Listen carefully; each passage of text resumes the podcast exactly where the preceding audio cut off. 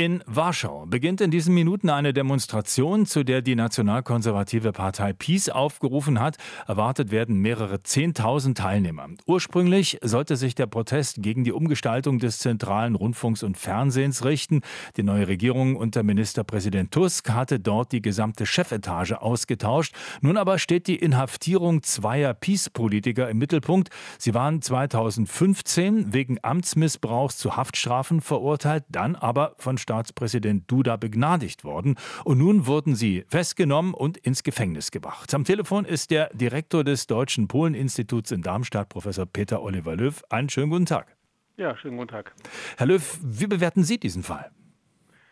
Nun, das ist alles total komplex, was in Polen zurzeit geschieht. Wir haben es mit einem Aufeinandertreffen unterschiedlicher Vorstellungen von Staat und von der Funktion der Institutionen zu tun.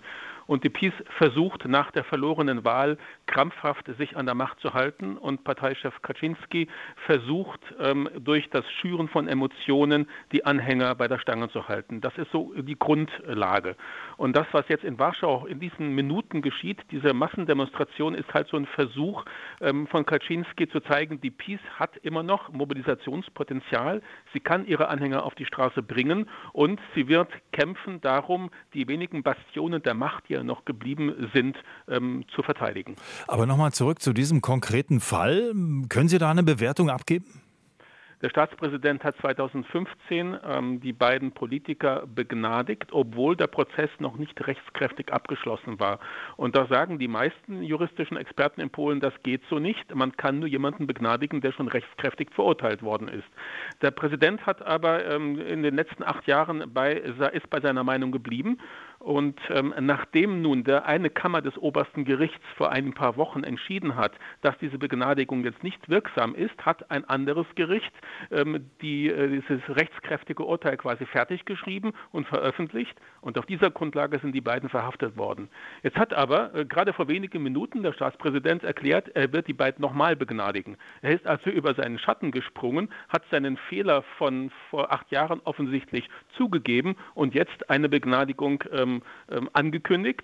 Und ähm, dadurch wird irgendwie auch der Demonstration von Kaczynski und der PiS gerade jetzt vor dem Sejm äh, irgendwie der Boden entzogen. Denn wogegen demonstrieren sie jetzt noch? Gut, jetzt ist natürlich die Frage, ist das alles äh, taktisch klug, was äh, Donald Tusk und seine Leute da machen? Also dieser Fall ist ja ein juristischer.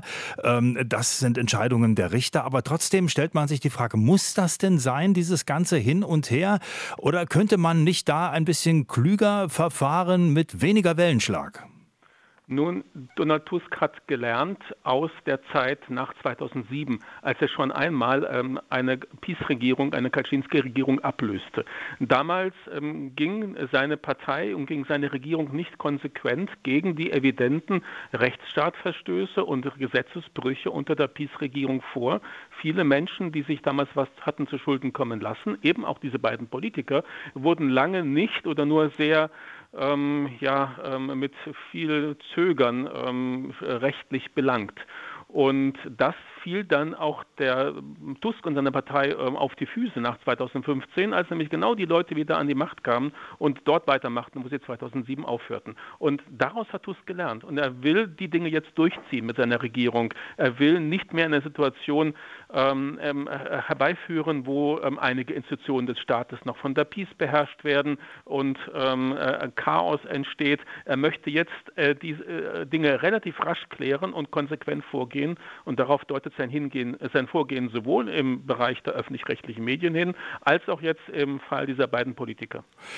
Trotzdem ist die Frage, was kann jetzt aus dieser Geschichte noch werden? Sie haben gesagt, jetzt gibt es eigentlich gar keinen Grund mehr für diese Demonstration. Andererseits hat äh, Tusk äh, Duda die Sabotage der Verfassung vorgeworfen. Ähm, also wenn Duda jetzt die beiden wieder begnadigt, wird das Tusk so einfach hinnehmen oder wird es da weiter hin und her gehen?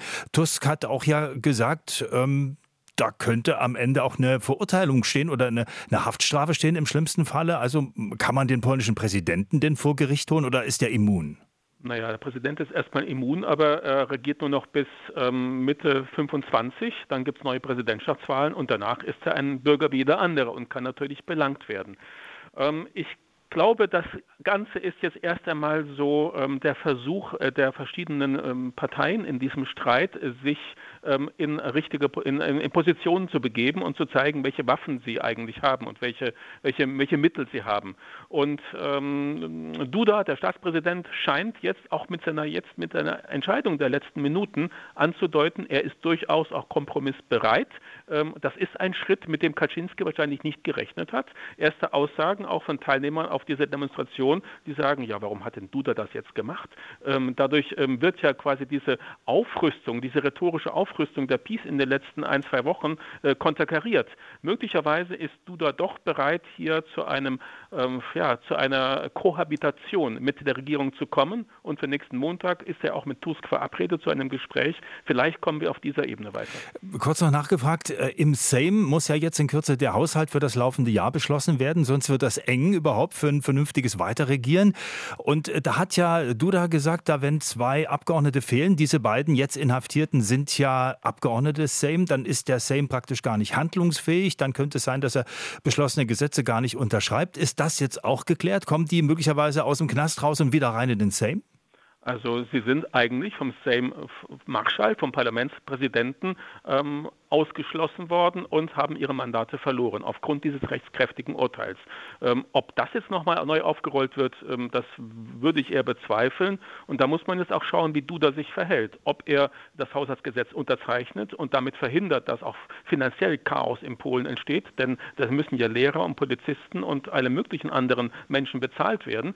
Ähm, wenn das Geld fehlt, ähm, dann kann das auch möglicherweise der Peace schaden, die diesen ganzen äh, Schlamassel ja mit angerichtet hat. Also da wird in den nächsten zwei Wochen noch einiges zu besprechen sein zwischen Duda, zwischen der Regierung und möglicherweise auch zwischen einigen vernünftigen Peace-Leuten. Dankeschön, Professor Löw. Sehr gerne. Das war der Direktor des Deutschen Polen-Instituts in Darmstadt, Professor Peter Oliver Löw. RBB 24 Inforadio vom Rundfunk Berlin-Brandenburg.